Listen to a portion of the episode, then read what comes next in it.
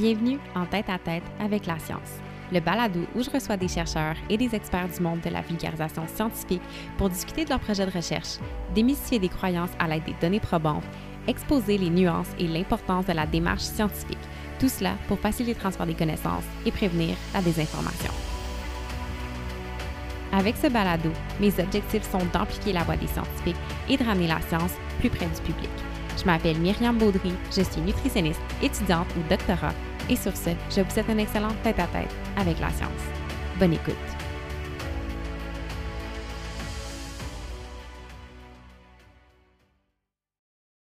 Bienvenue à ce 17e épisode du Balado où j'ai eu le grand plaisir de recevoir la docteure en neurosciences Catherine Raymond. Catherine poursuit actuellement un postdoctorat en parallèle d'un second doctorat, cette fois en psychologie clinique à l'Université du Québec à Montréal. Dans le cadre de l'épisode, on discute des travaux qu'elle a effectués pendant son doctorat en neurosciences sous la direction de Dr Sonia Lupien, son projet principal ayant porté sur l'effet de l'adversité précoce sur le système physiologique du stress et la cognition chez l'adulte. On jase aussi de ses projets actuels dans le cadre de son postdoctorat ainsi que de ses implications en vulgarisation scientifique. Catherine est notamment la co-animatrice du balado Selon une étude, un projet issu de la subvention Dialogue des fonds de recherche du Québec. Bref, ça a été un échange super intéressant. Catherine est vraiment dynamique et elle vulgarise à merveille le sujet passionnant qu'est le stress. Donc, sans plus attendre, je vous laisse apprécier la discussion. Donc, c'est parti. Bon matin, Catherine, comment ça va? Ça va super bien et toi? Oui, ça va très bien. Je suis vraiment contente de te recevoir ce matin. Je suis une grande euh, admiratrice de ton travail. Euh, cet hiver, ton podcast, selon une étude dont on va parler euh, aujourd'hui, ça m'accompagnait tous les dimanches matin quand j'allais en ski. C'était à peu près tout le temps une heure de route, fait que j'avais le temps d'écouter votre épisode.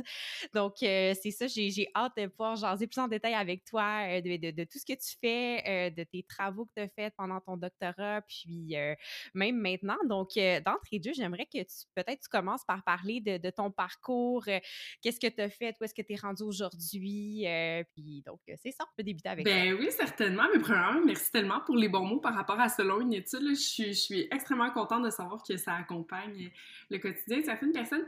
en fait, moi, j'ai un parcours qui est très peu linéaire en ce sens où j'ai. ça, fait, ça fait un certain moment que je suis, que je suis à l'université.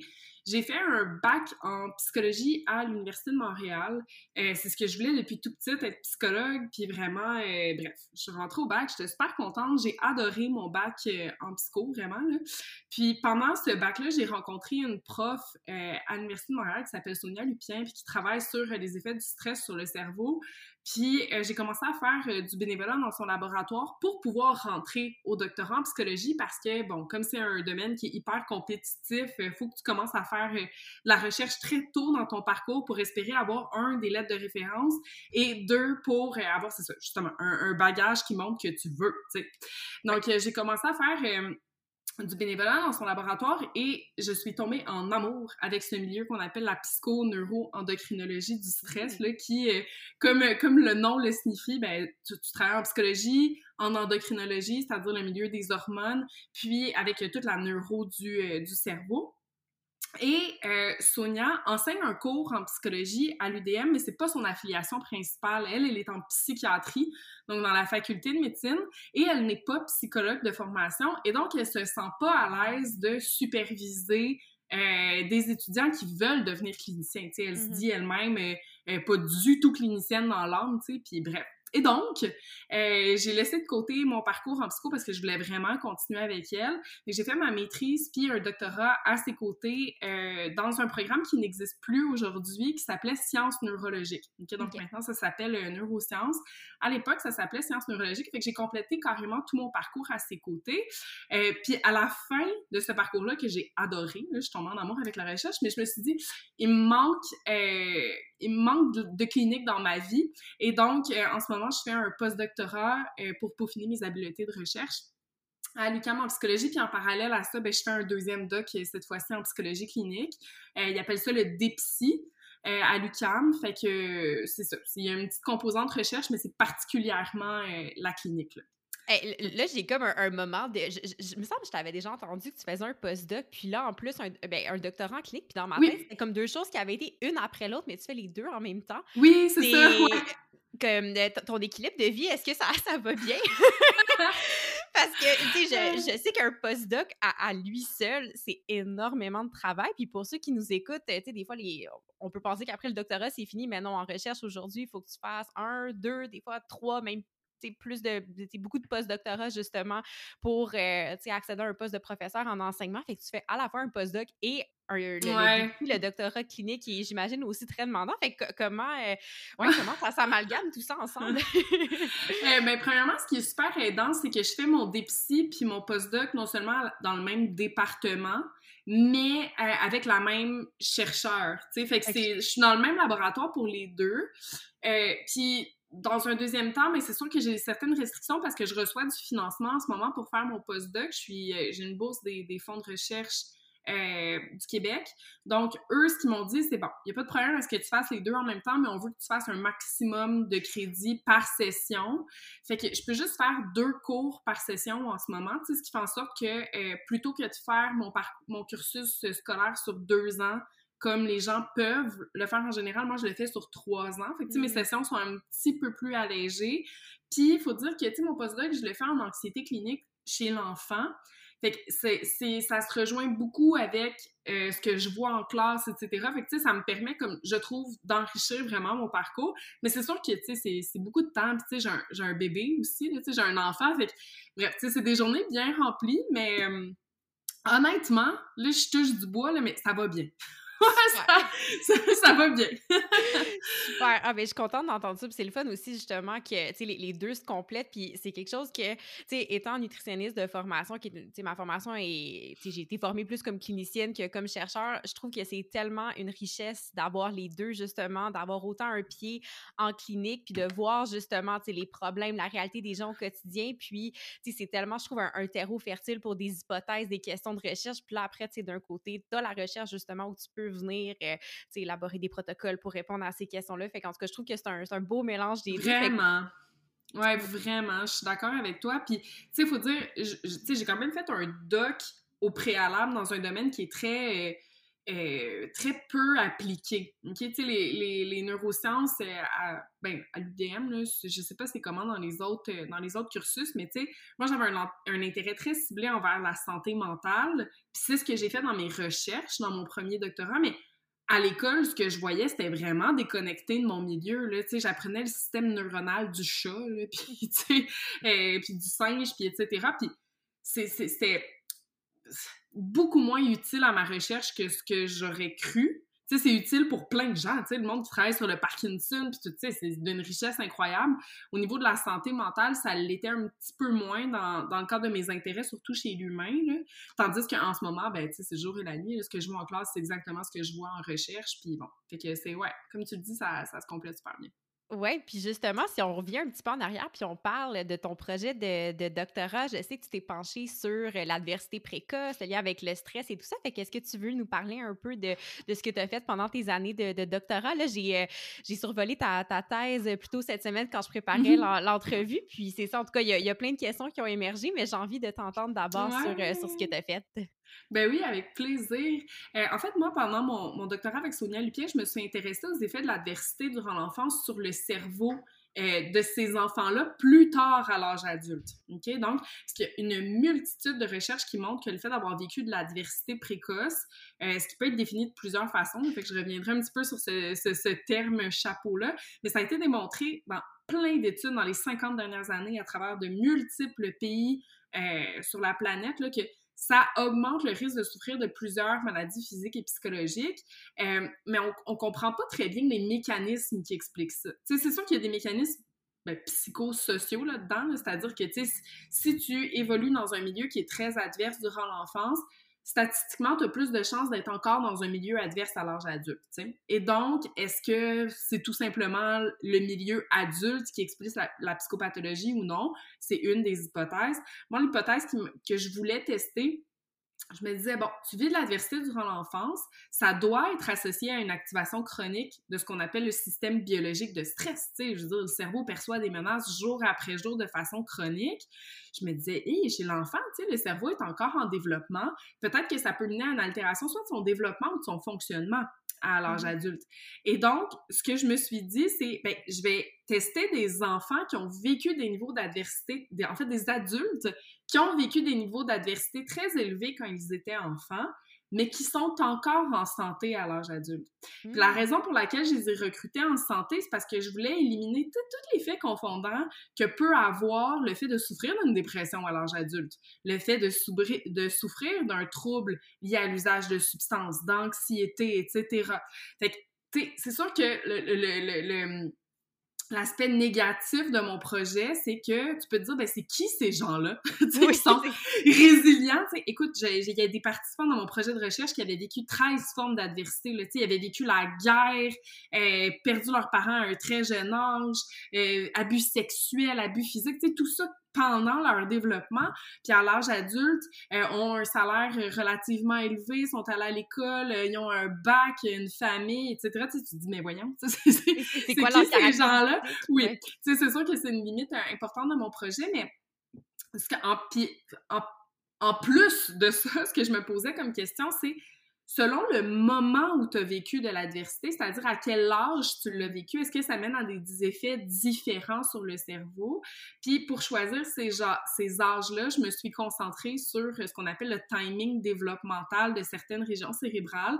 Puis là, ça, c'était plus en lien avec vraiment mon, mon doc scolaire, là, fait ce que j'apprenais à l'école par rapport à quand est-ce que l'amygdale se développe, quand est-ce que l'hippocampe, le lobe frontal, qui sont des régions connues comme ayant un effet sur la régulation du système de stress, puis qui ont des timings développementaux très différents.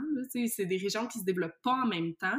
Je me disais, ben, si tu es exposé pendant que, par exemple, l'hippocampe se développe, qui est une région super importante pour euh, consolider nos mémoires, tous nos souvenirs se retrouvent dans l'hippocampe, ben, est-ce qu'à l'âge adulte, ça va faire en sorte que tu as une moins bonne mémoire? C'est ben tout simplement. Donc, euh, l'amygdale, c'est responsable de tout ce qu'on appelle l'attention sélective vers la menace. C'est-à-dire, c'est l'amygdale qui va faire en sorte que euh, on va se concentrer sur le danger dès qu'il est imminent dans notre environnement. Est-ce qu'à l'âge adulte, tu vas avoir une attention vers la menace qui est exacerbée? Donc, Bref, c'est ma, ma thèse portait là-dessus, puis euh, on, a trouvé des super beaux résultats. je suis vraiment fière, sérieusement, de ce parcours-là. -là, j'ai adoré ça, puis, tu sais, j'ai fait ce parcours-là avec enceinte, premièrement, puis ensuite ça avec un tout petit bébé. Puis finalement, ça a été comme relativement smooth. Sérieusement, je, je, suis vraiment contente de la façon dont ça s'est déroulé. Puis ça a mené à des belles publications euh, dont je suis super fière. Ah, c'est donc belle fun. Puis, euh, non, mais honnêtement, chapeau, là, de... j'ai beaucoup d'admiration pour les parents qui sont aux études. En plus, quand tu es enceinte, quand ton corps change, quand tu es à la merci de tous les, les, effets de la grossesse. Puis, si je me trompe pas, je pense que. Est-ce que tu as terminé ton doc dans les années où la pandémie a, commencé euh, et tout ça en ah, plus? ouais. Comment ça s'est passé? Donc, en fait, j'ai déposé ma thèse euh, avant la pandémie. Mais tu sais, quand tu déposes ta thèse, il y a tout qu'un processus, là, c'est long avant que tu puisses défendre. Euh, fait j'ai défendu en pandémie. Euh, mm-hmm. ma thèse euh, de mon doctorat 1, mettons, alors que j'avais déjà commencé mon doctorat 2, puis qu'on mm. était en pandémie. Fait que c'était comme une, une, grosse période de perturbation. Mais euh, ça, a bien été, honnêtement. Mais c'est un enjeu, auquel je réfléchissais pas quand j'ai commencé mon doctorat. Quand tu viens à défendre ta thèse, souvent, ça fait longtemps que tu as écrit ça. ça, fait longtemps. Puis, tu es dans d'autres projets, bien souvent. Soit tu vas être au postdoc, ou tu vas être en clinique, ou peu importe, euh, ou en recherche, carrément. Puis là, il faut quand même que tu discutes euh, d'enjeux méthodologiques super précis, tu sais, par rapport à tes études, alors que ça fait comme quatre ans que tu as recruté tes participants, puis ça fait un an que tu as déposé ta thèse. Fait que ouais, c'est un, un, enjeu particulier. Mais euh, oui, c'est ça. C'est sûr que j'ai été dans la pandémie pas mal. Euh, euh, à plusieurs égards durant ce cursus-là. Tu sais, mon, mon, deuxième doctorat, mais, ma première année de cours, finalement, a tout été fait sur Zoom. Puis pour moi, tu sais, je considère que c'est un retour aux études parce que ça faisait des années que j'avais pas eu de cours. Là. Au doctorat, on n'a pas des cours tout, tout, tout tout le long. Bien souvent, ça va être concentré au début, puis par la suite, on fait de la recherche. Puis là, j'avais comme l'impression de revenir à l'école. Euh, avec des étudiants qui ont somme toute une dizaine d'années de moins que moi, sur Zoom. Puis j'ai comme, mon Dieu, au début, j'ai trouvé ça difficile un petit peu. Euh, pas parce que les étudiants avaient 10 ans de moins que moi, là. Mais juste le contexte d'apprentissage en ligne, puis de se remettre à comme écouter pendant trois heures, à réapprendre à étudier, puis tu sais, l'intégration de l'information, tu sais, il doit y avoir des gens qui se sont penchés là-dessus. Je sais pas si c'est aussi optimal quand on a un enseignement sur Zoom versus magistral, quand on est en personne physiquement avec le professeur. Bref, non, c'est toute une adaptation. Euh, ouais, fait chapeau pour, euh, pour tout ça. Merci! Puis si on vient à ton projet de, doc, le concept d'adversité précoce, je trouve ça super intéressant. Puis tu as nommé justement certains exemples de gens, des fois, qui avaient eu comme 13 euh, événements d'adversité, puis tu as nommé des choses comme l'abus sexuel, euh, le deuil, la perte d'un proche. Fait grosso modo, l'adversité précoce, et tu disais que c'est défini de différentes façons, mais mm-hmm. essentiellement, ce serait quoi la, la définition qu'on peut donner euh, de ça? Oui. Mais en fait, l'adversité précoce, sa définition très large, c'est tout événement de vie qui peut perturber le développement d'un enfant. OK? Fait ça englobe plusieurs choses. Puis le deuxième penchant d'explication à l'adversité précoce, de description finalement, c'est que c'est un événement qui va mener à une activation chronique du système biologique de stress. OK? Donc, puis par système biologique de stress, qu'on entend principalement là, dans le milieu, c'est euh, une sécrétion d'hormones de stress, principalement le cortisol, qui est faite de façon abondante soit parce que c'est un événement qui perdure dans le temps, comme par exemple la négligence. C'est un enfant qui est élevé, par exemple, en orphelinat, mais tu sais, c'est de la négligence qui va durer sur une longue période de temps, qu'elle soit physique ou pas, ça peut être une négligence émotionnelle, c'est-à-dire que tu n'as pas un contact parental et, euh, euh, qui perdure. Fait ces enfants-là vont sécréter des hormones de stress super longtemps parce que l'adversité reste. Tandis que ça peut être aussi un événement comme par exemple un abus sexuel, mais qui va quand même mener à une activation chronique du système biologique de stress, parce qu'après ça, tu y réfléchis, bien entendu, à cet événement-là. Puis le simple fait de réfléchir à ces événements, ça mène à la production d'hormones de stress. OK? Donc, ça peut être une situation qui est aiguë, finalement, ou qui est chronique. OK? Euh, initialement, ceux qui se penchaient sur l'adversité précoce, ce qui se posait comme question, c'est est-ce que les formes d'abus sévères Mm. peuvent mener à des effets sur le corps, sur le cerveau, sur la psychologie. Puis par sévère, ce qu'on entend, c'est ta vie est en danger. OK? Donc, ça peut être de l'abus physique. On entraîne le trauma sexuel aussi là-dedans parce que bien souvent, il peut y avoir une crainte de mourir, tu sais, de, au, au, sein de cette situation-là. On parlait de désastres naturels de guerre. C'était comme, c'était ça qui était défini comme étant de l'adversité précoce. Puis, quelques années plus tard, soit dans les années 70-80, on s'est rendu compte que, hey, c'est pas juste l'adversité sévère qui mène à des effets sur la santé mentale et physique, ça peut être aussi le fait qu'on accumule plusieurs événements de vie qui soient un peu moins sévère, entre guillemets, comme vivre le divorce parental, euh, comme vivre euh, dans un statut socio-économique qui est plus faible. Mm-hmm. Même si t'es pas en pauvreté, tu sais, dans certains moments, tu te sens pas en sécurité, ça peut être des instabilités, etc. Puis je pourrais t'en nommer quelques-uns, mais quand on accumule plusieurs formes d'adversité, ça mène aussi à des effets sur le système. Puis moi, c'était plus ça qui m'intéressait, OK? Mm-hmm. Parce que ce que je me disais, à la base, c'est, admettons là, que un individu n'a pas vécu un abus sexuel. Mais lui, ce qu'il a vécu, c'est un divorce parental qu'il a trouvé hyper difficile. Plus il vivait dans un statut socio-économique faible, plus, et etc., etc. Peut-être que pour lui, c'était sévère. Mm-hmm. Fait qu'il y a comme une notion de perception qui est hyper importante là-dedans, Fait que moi, je m'intéressais à 13 types d'adversité, puis là, je les ai pas sous les yeux, mais sais, j'avais là-dedans, par exemple, abus physique, euh, sexuel, bien entendu. J'avais la négligence physique, euh, c'est-à-dire euh, avoir manqué. OK? Négligence mm-hmm. physique, là, c'est quand tu as manqué de, de ressources de base, là, comme le sommeil, la nourriture, pouvoir t'abreuver. Puis mm-hmm. quand je parle de nourriture, je parle de manger des vitamines aussi. Là, fait que c'est pas mm-hmm. juste du thon en canne, puis etc. Fait que la négligence physique, la négligence émotionnelle. Est-ce que tes parents t'ont dit je t'aime? Est-ce que euh, quand tu rentrais pas après l'école, quelqu'un s'inquiétait que tu ne sois pas à la maison, là, Fait qu'il y, a toute cette composante-là aussi qui est importante pour moi.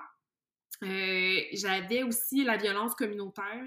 Fait que, tu sais, vivre dans un... ne pas se sentir en santé, en sécurité, pardon, dans sa communauté. Tu sais, est-ce que mm. le système te protège?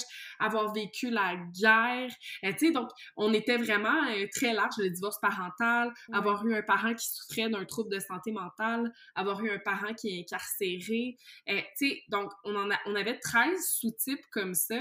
Puis, ce que je faisais, c'est que je comparais deux modèles le premier étant celui de l'accumulation, qui disait En général, ce qui est démontré scientifiquement, c'est que quand tu as vécu quatre formes ou plus d'adversité, tu as plus de chances d'être malade à l'âge adulte. Okay. Autant d'un point de vue physique que psychologique peu importe la sévérité, entre guillemets, de ces événements-là. Puis c'est gossant que je répète tout le temps entre guillemets, mais je vais le dire quand même, parce que je déteste le mot sévérité, parce que je, me dis, tu sais, bref, il y a une notion d'interprétation qui est super importante là-dedans. Donc, je comparais le modèle de l'accumulation avec le modèle que j'ai développé, finalement, celui de, l'âge minimal d'exposition à l'adversité, et ce, en fonction du développement des régions cérébrales. Puis ce qu'on a démontré, c'est que pour le système biologique de stress adulte, puis pour les processus cognitifs qu'on mesurait, le fait que l'attention vers la menace, la mémoire, la régulation des émotions, notre modèle expliquait mieux euh, le fonctionnement des adultes que celui de l'accumulation. Là, je rappelle qu'on est chez l'adulte en santé. Oui, ouais, c'est ça. Fait que c'est quand même une très grosse limite de, de, de mes projets. Mais c'est une force et une limite à la fois, mais il faut mm-hmm. quand même le prendre, le prendre en considération. Je suis pas du tout en train de dire que l'accumulation, c'est pas vrai, puis que ça change rien, puis mais l'âge à laquelle tu es exposé à l'adversité, ça semble être un bon prédicteur quand même de ce qui va se produire à l'âge adulte par la suite. Mm-hmm. C'est super intéressant, les, les 13 types justement d'adversité différents que tu les, les, deux modèles que tu décris justement pour venir évaluer ça. Je trouve ça vraiment fascinant. Puis justement, comment euh, est-ce que comment on mesure justement l'adversité précoce pour euh, chacun de ces 13 types-là? Est-ce que ça se fait par ça peut se faire, j'imagine, de façon tant quantitative avec euh, des questionnaires, des échelles de Likert, ou ça mm-hmm. peut se faire de façon qualitative aussi? Donc, vous, comment est-ce que vous avez évalué ça? nous, on le fait avec un, un, questionnaire. En fait, c'est une entrevue qui est validée euh, pour ce faire. Euh, ça s'appelle le Adverse Childhood Experience Questionnaire. Euh, c'est une entrevue, en fait, j'avais une assistante de recherche incroyable, Victoria, qui avait cette entrevue-là, puis qui devait quand même poser des questions assez intenses là, au téléphone. Tu sais, on posait ce questionnaire-là au moment du recrutement parce que nous, on voulait être certain que les gens aient vécu de l'adversité, on pouvait pas juste tester tout le monde puis se dire ah, ben après coup on va vérifier euh, qui qui score en adversité ou pas parce que euh, on se serait peut-être ramassé avec un échantillon qui finalement euh, a, rien vécu. exactement, notre question de recherche. Fait qu'il fallait poser ces questions-là au téléphone, alors qu'il n'y a aucune alliance encore qui a été créée avec le participant, tu sais. Puis c'est des questions du type, est-ce qu'on t'a déjà rentré un objet vaginalement, analement, buccalement sans ton consentement? C'est un peu intense, là. Puis, bien entendu, on avertissait les participants avant, mais ils savaient qu'on allait leur poser ce type de questions-là, puis on leur disait, tu peux arrêter à tout moment, puis etc. Et, puis, Victoria a été incroyable pour administrer ces questionnaires-là. Puis, je me suis aussi étonnée du niveau d'ouverture euh, des participants à répondre à ces questions-là parce que euh, non seulement il fallait qu'il le questionnaire est validé pour qu'on réponde par oui ou par non. Fait que le, participant fait juste te dire oui, non, puis après ça, tu passes à autre chose. Tu, tu passes à la catégorie suivante. Il y a des questions pour chacune des 13 catégories euh, pour voir si on accorde ou non le, le critère. Est-ce qu'on accorde le critère d'abus physique, oui ou non, aux participants? Mais moi, je m'intéressais à l'âge d'exposition aussi, tu sais. Mm-hmm. Fait qu'il fallait demander, OK, c'est arrivé à quel âge pour la première fois? C'est arrivé à quel âge pour la dernière fois? Euh, à quel point est-ce que tu t'en souviens? sais, sur une échelle de 0 à 10. Parce que là, on pourrait aussi se poser la question, mais quelqu'un qui a vécu, par exemple, un abus physique à 6 mois, euh, dans ben son développement. Ben c'est ça, est-ce que ça a un effet ou pas, tu sais? Mais moi, j'ai exclu ce, ce critère-là de mémoire, là, de, de, des événements aversifs. Je me suis dit, OK, cette étude-là, je m'intéresse à l'âge d'exposition, puis même si c'est à 0,1, j'inclus le participant, mais bien entendu, j'ai analysé à savoir est-ce que le souvenir de l'événement peut avoir euh, un effet, puis étonnamment, non. C'est le fait que tu t'en souviennes ou pas, ça a des effets très similaires. Fait que ça aussi, c'est une autre question qui pourrait être creusée par la suite. Là, je me suis pas vraiment... Euh, puis par euh, curiosité, pour l'effet de la mémoire, mettons justement que, je sais pas, tu sais, à, six mois, euh, tu as eu un accident de voiture ou tu as vécu justement un abus physique, mais toi, tu t'en souviens pas, mais tu le sais parce qu'on te l'a dit. Est-ce que l'effet, justement, peut être. Ouais, est-ce que l'effet peut être différent ou est-ce qu'il y a des gens, justement, que c'était que c'était ça, justement, que moi, je m'en souviens pas, mais je sais que c'est arrivé dans ma vie parce qu'on me l'a dit? Ouais. Écoute, c'est une excellente question, puis c'est impossible de répondre euh, rapidement sans vraiment le, mesurer correctement parce mm-hmm. qu'il y a un, processus en science qu'on appelle la reconsolidation. Je sais pas si tu en as déjà entendu parler. Dans le fond, c'est qu'à chaque fois que tu te remémores un événement. Fait que je vais te donner un exemple qui est, euh, qui est hyper utilisé dans ce milieu-là. Tu as vécu une agression sexuelle, puis là, euh, tu arrives au poste de police, puis tu racontes ton événement à un policier. Exemple. Quand tu te remémores de l'événement traumatique, ce souvenir-là devient malléable. C'est-à-dire que quand il est en mémoire à court terme, il part de l'hippocampe, où il est consolidé, puis là, il s'en vient en mémoire à court terme, là, il devient malléable. Fait qu'un policier, par exemple, ou une policière qui va te dire euh, ah, OK, mais durant cette situation-là, est-ce que l'agresseur avait un fusil? OK? Ça se peut que tu ajoutes le fusil à ton souvenir, même si initialement il n'y en avait pas. Parce que tu es en situation de stress, le souvenir devient malléable, etc. Mais c'est la même chose euh, pour les gens qui ont vécu de l'adversité durant l'enfance, en ce sens où euh, il y a des gens qui peuvent te raconter un trauma de façon très vivide? De quelque chose qu'ils ont vécu justement six mois, un an, etc. Alors que dans les faits, peut-être que c'est tout simplement parce qu'on leur a raconté, ce souvenir-là vient se moduler à travers le temps. Mais moi, je me suis dit que dans le cadre de ma question de recherche, ça me dérangeait pas que le souvenir appartienne à la personne. Est-ce que c'est réellement arrivé? Est-ce que c'est pas arrivé? Pour moi, c'est pas grave parce que je me dis, à partir du moment où tu crois que ça t'est arrivé de cette mm-hmm. façon-là, ben, ça a eu des répercussions sur. Tu sais, fait pour ce projet-là, je m'intéressais pas à cette question de recherche-là, mais elle est très importante. C'est-à-dire que est-ce que les effets sur le cerveau vont être les mêmes si l'événement est concrètement arrivé ou bien s'il vient de ton environnement. D'après moi, ça, ça, a des différences, puis il y a probablement beaucoup là-dedans qui a trait à, au niveau de stress puis d'anxiété qui est dans le milieu familial. Tu sais, c'est certain que si tu vis un accident de voiture à trois ans puis que tes parents sont comme ouf, on l'a échappé bien, puis c'est correct. Hey, ça nous a rapprochés, hein, la famille. Tu sais, je veux dire, on a passé euh, un beau week-end à l'hôtel ensemble. Eh bien oui, tu sais, on était aux États-Unis, hein, on pensait revenir à la maison, mais finalement, ça s'est pas passé de même. On a mangé euh, du McDo trois fois par jour. Waouh, c'était génial. Je suis sûre que ça n'a pas la même répercussion que si un des deux parents est comme oh mon dieu, oh mon dieu, c'était épouvantable, puis etc. Puis qui continue de réagir de cette façon-là pendant dix ans. Tu sais, fait qu'il y, y, a toutes ces questions-là qui sont à mon sens tellement importantes de d'investir investiguer. Fait qu'en effet, t'amènes un bon point.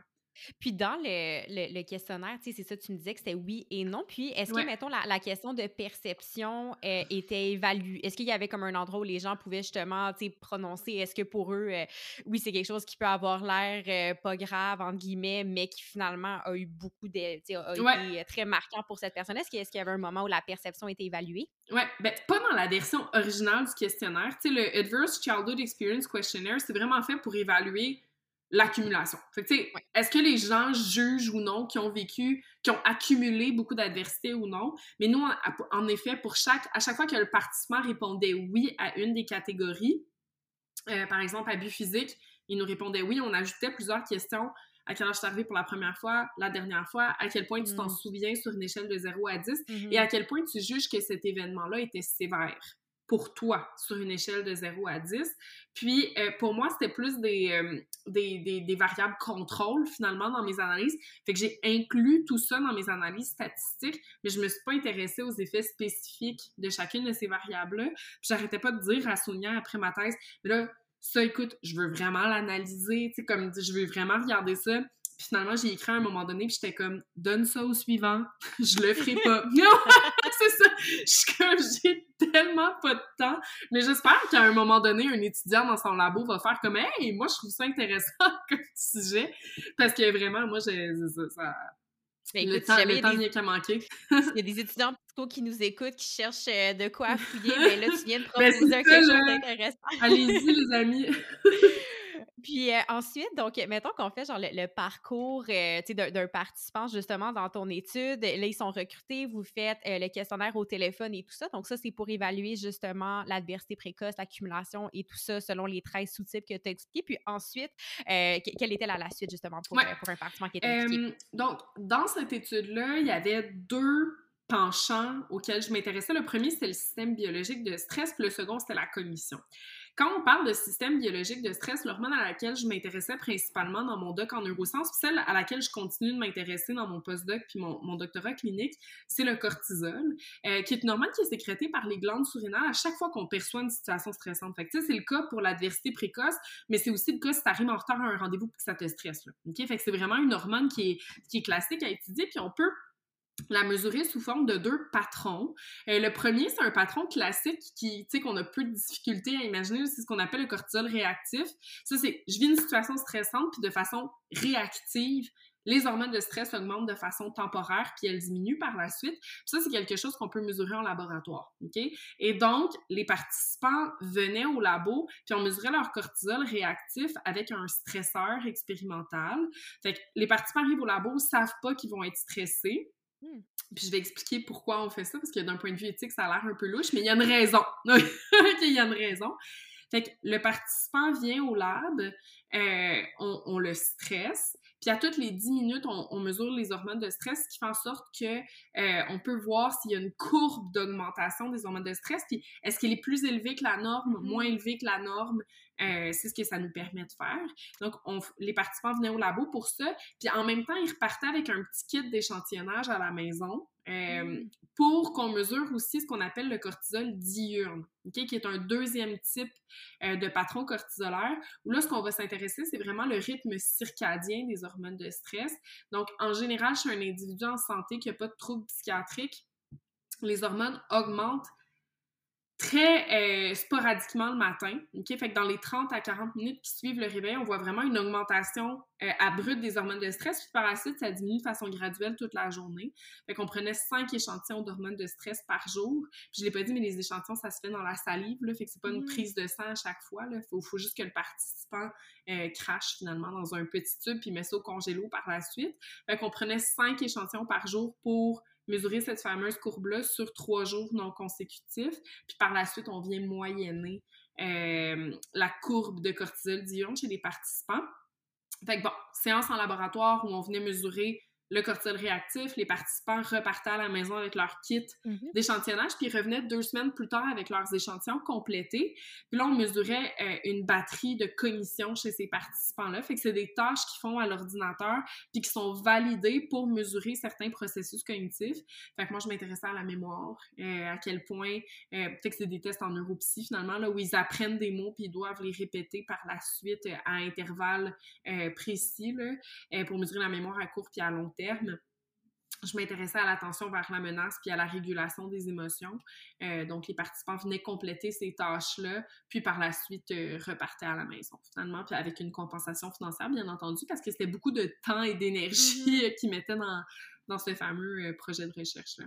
Super. J'ai deux questions si on revient un peu en arrière. Euh, pour euh, ce qui est du cortisol réactif, justement, tu disais que ben, ça, ça c'est dans le fond quand on, vit un stresseur dans le moment présent, le FIUP, le cortisol augmente. Puis, euh, est-ce que, tu sais, j'imagine évidemment que l'augmentation est c'est propre à chaque individu, mais est-ce qu'il y a, mettons, un, un, pic qui est considéré comme étant normal, entre guillemets, ou, tu sais, mettons, quelqu'un que ça augmente vraiment, vraiment plus, là, tu peux faire comme, oh, OK, il, semble que le cortisol réactif, la réponse soit vraiment exacerbée. Donc, comment est-ce que, tu sais, c'est de façon relative en mettant tous tes participants ensemble que là, tu peux comparer, OK, bon, ben, dans mon échantillon, euh, la majorité sont là, puis j'en ai une gang qui sont vraiment plus hauts, mmh puis d'autres qui sont vraiment plus bas. Donc, ça, comment, ça, comment on, caractérise justement qu'est-ce qui est une, réaction euh, exacerbée ou euh, normale, entre guillemets? Moi aussi, je le dis beaucoup. ouais. Mais écoute, c'est une super bonne question à laquelle la, réponse n'est pas, euh, pas définitive en sens où, en général, en effet, on va le faire par rapport à notre échantillon parce que le cortisol réactif, est associé à tellement de conditions psychiatriques, puis tellement de traits de personnalité, c'est même dans la, population qui est en mmh. santé, que c'est difficile de définir c'est quoi une réactivité qui est normale. Mais mmh. en général, chez l'adulte en santé, on s'attend à une certaine concentration qui est de, de 2 euh, microgrammes par décilitre. OK? Ça, c'est ce à quoi on s'attend généralement, mais bien entendu, c'est très vague. Donc, on va souvent se rapporter à notre échantillon. Puis, ce qu'on va faire, c'est on utilise ce qu'on appelle des modèles euh, linéaires. Donc, au sein desquels on va voir s'il y a des espèces de trajectoires qui diffèrent entre euh, les participants. Puis, une technique qui est plus simple, en fait, pour ce faire, c'est qu'on va calculer l'air sous la courbe, c'est-à-dire que, tu sais, si j'ai... Euh, je calcule mes pics, finalement, d'hormones de stress euh, chez chaque participant, ce qui fait en sorte que j'ai une seule variable qui ressort pour toute cette séance-là de cortisol réactif. Puis là, on va voir si c'est associé à, certains, à certaines variables. Fait que là, dans mon étude, je vérifiais si c'était associé à l'accumulation puis à l'âge d'exposition en fonction de certaines strates. Mais il y a plein de façons de faire, honnêtement. Euh, tu pourrais vérifier aussi, est-ce que euh, la pente Ouais, entre l'arrivée au laboratoire puis le maximum de cortisol euh, est prédictive? Euh, de, certains traits de caractère ou de, mes groupes à l'étude. Il y a une autre étude que j'ai faite pendant mon doctorat où je m'intéressais à la régulation des émotions, c'est-à-dire à la tendance d'utilisation de certaines stratégies. Tu sais, je suis quelqu'un qui a tendance à réévaluer ses émotions, est-ce que je, suis quelqu'un qui a tendance à les supprimer? Puis là, je vérifiais deux, euh, deux pentes finalement dans mes hormones de stress. La première étant à quel point j'augmente sais, de, de mon arrivée jusqu'au pic du stresseur. Puis la deuxième qui m'intéressait encore plus, c'était à quel point je me régule après. Tu sais, mm-hmm. est-ce que je, je, redescends vite de ce stresseur-là par la suite ou bien je le rumine puis je reste élevé tout le long? Oui, exactement. C'est ça. Fait qu'il y a plusieurs façons qu'on peut, euh, qu'on peut euh, analyser euh, les hormones de stress finalement. Ah, c'est cool. Puis le cortisol, tu as mentionné que là, ça, ça se mesurait par la salive. Est-ce qu'il y a d'autres façons? Est-ce que ça doit se faire par le sang? Mais j'imagine que chaque mesure a ses forces et faiblesses. Puis je veux dire, cracher, c'est un peu moins invasif que se faire prendre du sang à toutes les ouais, Donc, c'est quoi les, les, les différentes façons pour le mesurer? Oui, eh ben, en fait, la façon classique, c'est vraiment la salive, parce que comme tu le dis, c'est non-invasif, puis ça permet d'en prendre beaucoup. Il y a des limites à ce que je pourrais prendre des prises de sang dans une journée, tandis que pour la salive, ça se fait de façon relativement non-invasive. Puis il y a aussi le fait qu'il euh, y a beaucoup de gens qui ont euh, horreur des aiguilles, et donc juste le fait d'arriver avec mon aiguille pour faire la prise de sang, ça active le système de stress. Fait que là, j'amène une grosse variable euh, confondante. Moi, j'amène une grosse variable confondante. Donc, on a plus tendance à utiliser la salive puis même ça, il y a des gens qui sont stressés, de cracher dans un tube devant nous. Fait qu'on on utilise des procédures vraiment comme standard, c'est-à-dire on donne le tube à la personne, on dit je vais sortir, vous pouvez cogner quand vous avez terminé ou juste me dire ah tu sais Catherine j'ai fini. Je... Puis là je reviens chercher le tube. On donne beaucoup d'intimité aux participants. Puis il y a une autre technique que je trouve fabuleuse, puis sur laquelle je me suis plus concentrée dans mon postdoc. Là, on, sort, un papier, on soumet un papier ce mois-ci par rapport à ça. On peut mesurer le cortisol dans les cheveux. Euh, c'est-à-dire que quand on prend un échantillon à partir du, scalp, fait vraiment du cuir chevelu, euh, fait bref, on le rase quasiment le parti mais c'est juste une petite échantillon, c'est à peu près gros comme un 5 sous, là, la, région de cheveux qu'on prend.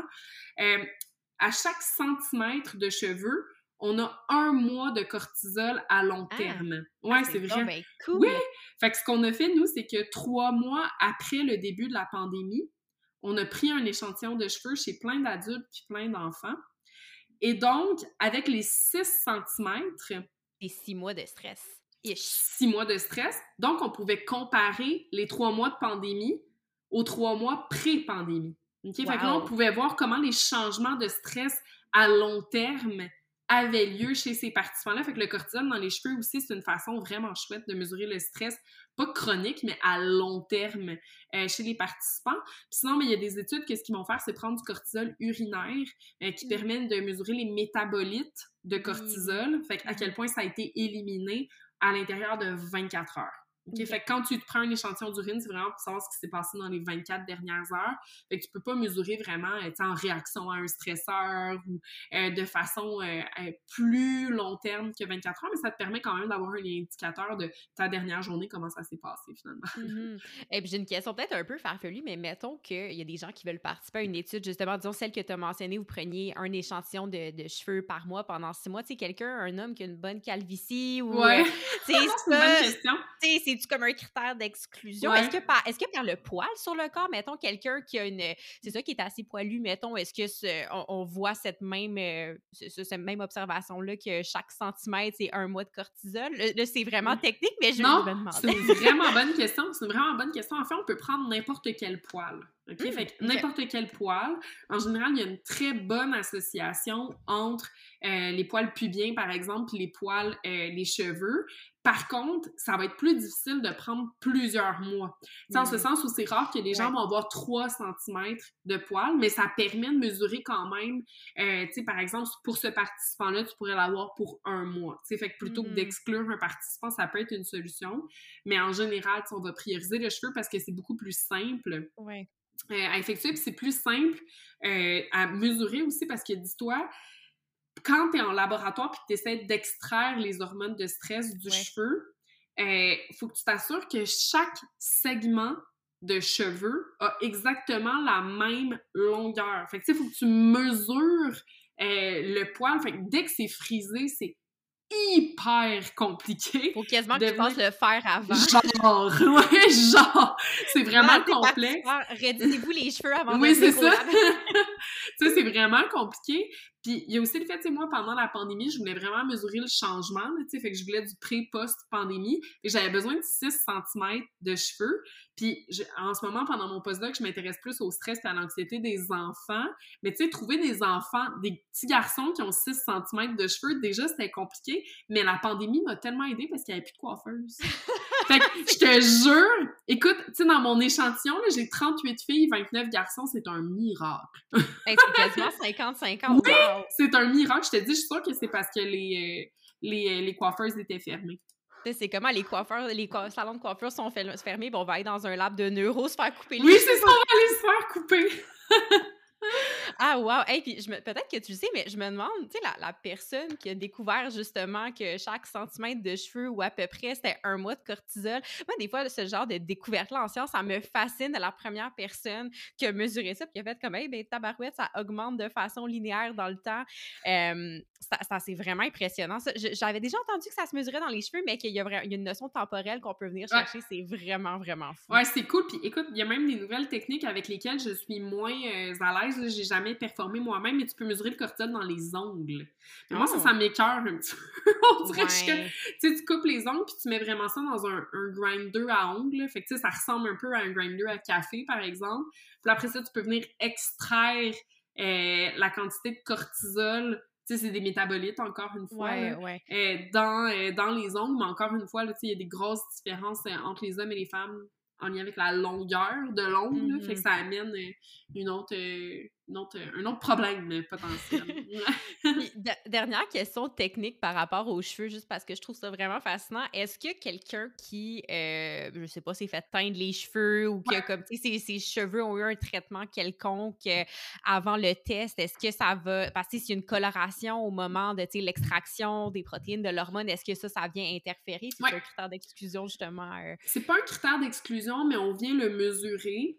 Euh, fait que les participants, dès qu'ils fournissent un échantillon de cheveux, ils vont remplir vraiment un questionnaire hyper laborieux. Est-ce que tu t'es lavé les cheveux? Est-ce que tu as mis du revitalisant dans tes cheveux? Mmh. Est-ce que tu mets des produits en général? Si oui, c'était quand la dernière fois? Est-ce que tu as de la, de la coloration? Est-ce que tu as les cheveux frisés? De quelle ethnie es-tu? De quelle... Toutes ces variables-là peuvent avoir un effet sur les concentrations de cortisol dans les cheveux. Puis par la suite, on vient vraiment rouler des analyses préliminaires pour voir dans notre échantillon est-ce qu'il y a des associations entre ces variables potentielles-là? Puis le cortisol? Puis si la réponse c'est oui, mais ben, on vient inclure ces, euh, ces variables-là comme étant des, euh, des, des, des, des confondants potentiels. Mais tu sais, nous, dans notre étude COVID, justement, là, où on a pris des échantillons de cheveux chez bien du monde, euh, on n'avait pas d'association avec aucune de ces variables-là dans notre échantillon.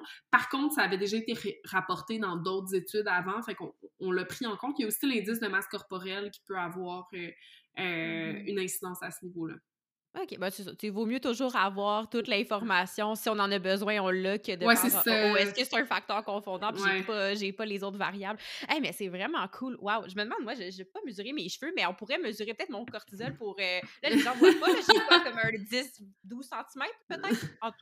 mais écoute, puis l'affaire aussi, c'est que ça, vu que le cortisol se dégrade à travers mmh. le temps, tu sais, probablement que dans les pointes, on peut quasiment plus le mesurer, mais jusqu'à 6 cm, ça a été validé scientifiquement que ça marche. Ça marche.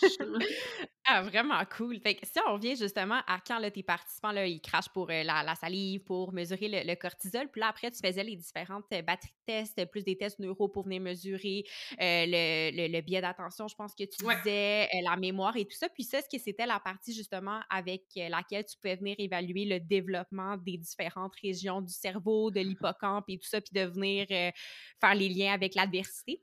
Oui, donc dans le fond, euh, pour mesurer le, développement de, du cerveau chez les participants, ce qu'on a fait, c'est qu'on s'est fié à des banques de cerveau où vraiment on peut venir catégoriser euh, le timing développemental des régions qui est assez universel euh, chez l'humain. Fait en général, ce qu'on sait, c'est que l'hippocampe atteint pleine maturité à deux ans. Fait qu'entre 0 et 2 ans, cette région-là est en développement. Puis bien entendu, après ça, pendant le développement, elle va venir se connecter à d'autres régions cérébrales, puis tu sais, elle, peut changer un petit peu en taille, mais entre 0 et 2 ans, c'est vraiment le timing critique. Là. Puis c'est ce qui fait en sorte qu'à partir de 2 ans, on peut avoir des souvenirs. Ouais, c'était ça, j'allais te poser comme question quand on dit que les, les, les, nos premiers souvenirs sont autour de cet âge-là. Ben, c'est ça, parce que l'hippocampe, parfait. Exact. Fait que là, vu qu'il est à pleine maturité, il est capable de cumuler certains souvenirs. Euh, L'amygdale commence à se développer dans la première année de vie, euh, à peu près vers l'âge de 8 mois, puis ça termine de se développer vers 20 ans. Puis le lobe frontal commence à se développer super tard, soit vers 8 ans, puis ça termine de se développer à 25 ans. Fait que c'est les, les... Pour faire nos groupes, finalement, c'était ça les, euh, les, les timings qu'on avait euh, en tête. Mmh Puis tes participants, avec quel âge euh, ou c'était quoi l'intervalle d'âge qui était, euh, qui était recruté? Euh, en général, quand on étudie l'adulte, c'est du 18 à 35 ans, le, timing. Mais là, vu que nous, on s'intéressait à l'adversité précoce, donc qui arrive entre 0 et 18 ans, ça aurait pu créer un problème parce qu'il y a des gens tu sais, si on les recrute à 18, ça se peut qu'ils soient en adversité à ce moment-là, précoce. Fait qu'on a commencé à les, recruter à 21 ans. Mm. Puis euh, je crois que c'était jusqu'à 40 ans à peu près qu'on euh, les recrutait euh, le plus vieux. Puis c'est ça. Fait qu'ils étaient testés entre 21 et dans la quarantaine pour ce projet-là. OK. Ah, c'est super cool. Puis là, c'est ça, tu as résumé un peu là, les, les, euh, les, résultats que tu avais observés justement de, de tous ces, ces différents tests-là. Fait que qu'est-ce qui en est ressorti justement de oui, des tests que vous avez faits? Mais dans le fond, ce qu'on s'est rendu compte, c'est qu'au niveau du système biologique de stress, semblerait que le fait d'être exposé à l'adversité pour la première fois quand l'amygdale se développe, c'est ce qui amène le plus d'altérations au niveau du hmm. système biologique de stress. C'est-à-dire que c'est eux qui répondaient le plus fortement au TSST et c'est eux qui euh, avaient des réponses cortisolaires euh, diurnes différentes. Mais là, la, la, la question reste est-ce que c'est pas bon ou est-ce que c'est bon? en ce sens où c'est pas parce que tu as une réactivité cortisolaire qui est amplifiée au TSST que c'est nécessairement mauvais. OK? Ça se peut que c'est ça, tu sois exposé, tu réagisses fortement, mais si tu te régules bien par la suite, c'est correct. Mmh. Puis le TSST, ça, c'est le, le, stresseur, justement, que vous oui. faites. Exact. Ah, c'est bon. Puis pendant qu'on parle de ça, c'est une autre des questions qui viennent me sortir de la tête, mais que je viens de me rappeler. Tu disais justement que les gens n'étaient pas au courant quand ils arrivaient au labo de ce qu'ils allaient, euh, subir. Puis je me demandais justement au niveau du consentement éclairé. Oui. Euh, quand moi, mes participants viennent au lab, ils savent exactement tout ce qui va se passer. Puis justement, dans le cas du stress, c'est que si les gens sont déjà au courant, ben, j'imagine que tu enlèves l'effet de, de surprise ou d'imprévisibilité. Fait que ça, justement, au niveau de l'éthique, j'imagine que c'est pas un test qui est dangereux, mais en même temps, comment, euh, ça, comment ça sort? Ben, oui, c'est ça. On utilise ce qu'on appelle la Dupri, c'est-à-dire que le comité d'éthique sait qu'on va passer ce, fameux stresseur-là, mais ils acceptent qu'on le dise pas aux participants. Le rationnel étant que euh, le fait de le savoir, ça peut amener deux billets. Euh, premier billet, justement, comme tu le dis, ça réduit la surprise, ça réduit l'imprévisibilité. Les participants peuvent se préparer. S'ils savent exactement c'est quoi la tâche à laquelle ils vont être exposés, il y en a qui pourraient se pratiquer avant. Euh, puis donc, on veut enlever cet aspect confondant-là. Puis la deuxième est que certaines personnes vont anticiper leur vie. Avant le stresseur, puis ils vont arriver au laboratoire, puis leur niveau de cortisol vont déjà être dans le tapis, ce qui fait en sorte qu'on ne pourra pas noter d'augmentation. Par contre, ce qu'on fait, c'est que euh, quand on dit aux participants qu'il va être exposé à ce stresseur-là, bien entendu, il y a le choix de se retirer ou non. il y a le mm. choix de dire, moi, je veux pas le faire. Puis honnêtement, j'ai travaillé dans le labo à Sonia pendant 10 ans, puis c'est jamais arrivé. Mm. C'est jamais arrivé qu'un participant nous dise, euh, ben, je veux pas le faire. Mais c'est arrivé que le participant ne, ne se soumette pas euh, euh, de pleine motivation au stresseur, mm. c'est-à-dire, des participants qui sont, sont mis face au stresseur, puis qui finalement, ils font rien. Ils sont juste comme, moi, je rentre pas dans ton jeu, ma petite. ça, ça arrive. C'était quoi le, stresseur? C'est un stresseur dans lequel on fait faire une tâche orale euh, aux participants, c'est-à-dire, euh, bon, il est exposé à, une fausse entrevue d'emploi, où il doit comme simuler devant des juges qui ont l'air un peu bêtes euh, que, bon, il est le meilleur pour effectuer un emploi fictif, il faut que ce soit comme de son cru, c'est lui qui invente l'emploi. Puis par la suite, il y a une tâche arithmétique à faire, mais qui est super compliquée, puis le participant pense qu'il doit compléter la tâche arithmétique pour que le stresseur se termine, alors que dans mm. les faits, après cinq minutes, on l'arrête, le stresseur. Okay. Fait que tout l'aspect de performance qui entre en ligne de compte. Puis le contexte est assez impressionnant aussi. Là, on les fait rentrer dans une salle qui est comme complètement aseptisée, devant deux juges, il y a un miroir sans teint, fait que tu sais pas trop ce qui se passe derrière ce miroir-là. Il y a des caméras, euh, t'es enregistré, fait que tu sais, c'est comme tout ce contexte-là peut être vécu comme étant, ouais, c'est assez stressant pour, euh, euh, pour les participants. Puis euh, finalement, on leur dit à la fin qu'ils n'étaient pas enregistrés pour vrai, euh, on mm. garde pas des copies vidéo de tout ça. Puis les juges sont en fait bien souvent des, assistants de recherche, c'est des étudiants au bac là, qui sont déguisés en juges.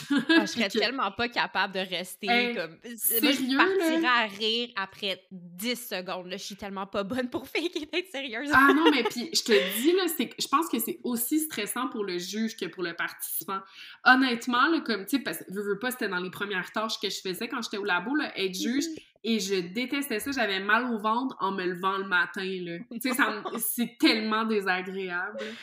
Oh mon Dieu! Puis euh, là, pour revenir, là, si on avait une petite parenthèse pour revenir justement à la notion du consentement euh, éclairé, puis au niveau de l'éthique avec le, le, test, ben, le, stresseur que vous faisiez. Puis tu disais justement que c'est avec l'amygdale que vous voyez le plus d'altération. Puis l'amygdale, si je me, trompe, je me trompe pas, ça, c'est plus au niveau de la régulation des émotions ou c'est l'attention? Ben, OK, c'est ça. Mais en fait, c'est les deux. C'est-à-dire que l'amygdale, c'est la région qui va, du cerveau qui va permettre de amener son attention vers la menace. Puis ça va être impliqué dans la régulation des émotions en ce sens où c'est sa connexion avec le lobe frontal hmm. qui va venir ou calmer l'activité euh, de l'amygdale. Fait que oui, dans un premier papier, on a démontré que c'est ce timing développemental-là qui altère le système de stress. Puis dans un deuxième article, on a aussi démontré que c'est ce timing développemental-là qui va amener plus d'altération euh, au niveau de l'activation de la détection de la menace, finalement. OK, OK. Puis ça, c'était ça, justement, où il y avait, le, il semble avoir le plus d'altération selon le timing d'exposition. Puis là, je pense que tu posais la, la est-ce que c'est une bonne ou une mauvaise chose? Ouais. Donc, est-ce que, est que ça, on, oui, a totalement. Ben, en fait, tu sais, moi, ce que je pense, c'est que non. Dans le sens où, tu sais, surtout que là, on étudie des, des, des adultes qui sont en santé, tu sais, la question qu'il faut se poser, c'est un enfant qui, qui évolue dans un milieu adverse, là, est-ce que c'est adaptatif pour cet hmm. enfant-là d'avoir une activité accrue de l'amygdale? Je pense que oui. Là. Il faut que ton cerveau soit aiguisé au danger, sinon tes chances de survie euh, sont altérées. si tu évolues, par exemple, dans un foyer avec un parent qui est violent, ben, tu as attrait à détecter les signes de violence très rapidement là, euh, chez ton parent pour pouvoir te prémunir contre ce danger-là. Fait que je pense que c'est tout à fait adaptatif, surtout si euh, l'adulte est en santé plus tard au cours de son développement. Puis, tu sais, il faut garder en tête aussi que l'activité de l'amygdale, c'est modulable en thérapie. Donc, un mm-hmm. participant, un client, en fait, ou un patient qui arrive euh, en thérapie avec un trouble anxieux, qui est associé à une activité accrue de l'amygdale, mais ça a été démontré que euh, la thérapie peut venir atténuer non seulement les symptômes anxieux, mais aussi l'activité de cette région cérébrale-là. Là. Donc, tu sais, c'est rien qui est immuable euh, dans le temps par la suite.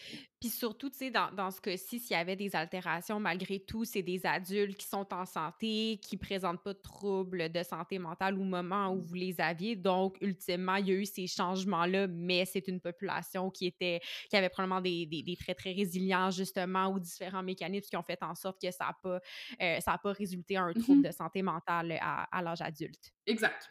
Oui, mmh exactement.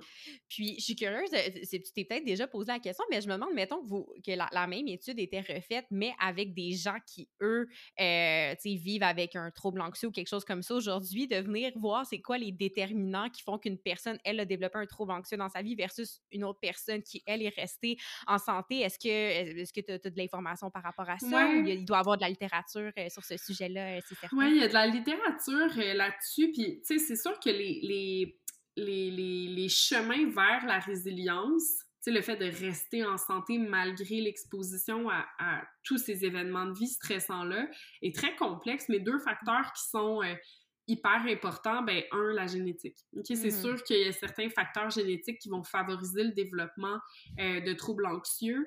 Euh, par exemple, une dérégulation des gènes qui, qui régule la sérotonine, euh, qui est un, un marqueur important de la dépression puis de l'anxiété. Ben ça peut être un facteur de risque important. Puis un autre facteur de risque hyper important, c'est aussi le, le réseau parental. Ok, Mm, C'est-à-dire ouais.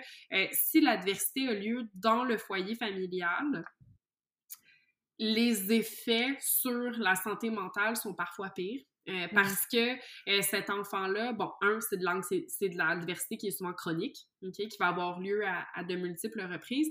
Puis deux, c'est que non seulement tu vis de l'adversité, mais bien souvent ton, ton réseau social va être altéré, ok, versus vivre de l'adversité à l'extérieur du foyer, mais quand tu rentres à la maison, tu es supporté, tu as des parents qui t'aiment, euh, qui travaillent sur ton estime de soi, sur ton sentiment de compétence, euh, qui va t'amener à ne pas éviter les différents stresseurs dans ton quotidien. Donc, tout ça, ça peut être des facteurs de protection importants. Puis, un autre facteur de protection, bien entendu, c'est le fait euh, d'avoir un bon soutien social à l'âge adulte. Oui. Donc, oui, tu as vécu beaucoup d'adversité, mais tu as un chum, une blonde qui t'aime, euh, tu as des bons amis, euh, tu as un travail dans lequel tu te sens renforcé. Tu sais, tout ça, ça peut être des facteurs euh, de protection qui sont hyper importants, bien entendu. là.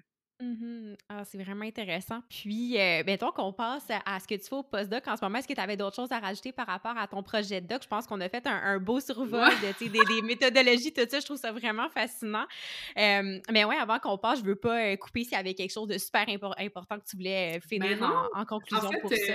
En fait, on a fait un beau tour, puis dans les faits, c'est mon, mon projet de postdoc, comme c'est souvent le cas chez bien des gens, c'est comme une, une continuité euh, logique Mhm. de, de, de mon sujet de doc. Fait quoi, quand on peut vraiment passer à ça. euh, Super. Fait que là, que tu, parlais tantôt que tu regardes l'anxiété clinique euh, chez les enfants. Donc, qu'est-ce que tu fais actuellement pour ton postdoc? Euh, en fait, en ce moment, dans mon postdoc, puis dans mon DPSI aussi, là, que j'avais regroupé sous le terme postdoc simplement, je m'intéresse au corrélat endocrinien puis cognitif de l'anxiété chez les jeunes. OK? Fait Mhm. on sait, en fait, dans la littérature, que l'anxiété, c'est une pathologie qui arrive souvent à l'adolescence. OK? Donc, c'est vraiment un- une période critique dans le développement des troubles anxieux. C'est aussi à partir de l'adolescence qu'on va voir un dimorphisme sexuel vraiment important émerger où les filles vont être de deux à trois fois plus euh, diagnostiquées avec un trouble anxieux que les garçons. OK? Donc, il semblerait qu'il se passe vraiment quelque chose durant l'adolescence qui pourrait expliquer des, des, euh, des, des- des chemins différents finalement euh, chez les garçons et chez les filles. Fait que j'ai fait le tour de la littérature sur tous les marqueurs euh, endocriniens au niveau des, des, des hormones de stress et de la cognition chez les ados qui souffrent d'anxiété.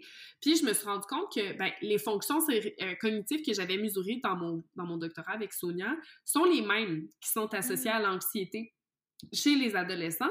Donc, ce que je fais en ce moment, c'est plutôt que d'étudier les ados qui souffrent d'anxiété, j'ai recruté plusieurs enfants qui sont en santé, Mhm. mais qui présentent des facteurs de vulnérabilité différents à Mhm. développer de l'anxiété au niveau de, de leur personnalité. Là. Fait que je suis allée mesurer des traits de personnalité qui sont fortement associés à l'anxiété. Fait que là, j'ai un bassin d'enfants qui sont très euh, différents en termes de vulnérabilité à l'anxiété. Puis je suis allée mesurer chez tous ces enfants-là les facteurs cognitifs qui sont associés à l'anxiété chez les ados pour mieux comprendre, ces facteurs de cognition-là, là, est-ce que c'est des, des facteurs de prédisposition au Mhm. développement de l'anxiété ou bien s'il découle de l'anxiété euh, chez les adolescents, tout ça dans l'objectif de mieux cibler les enfants qui sont à risque, finalement. OK? Fait que, Ouais.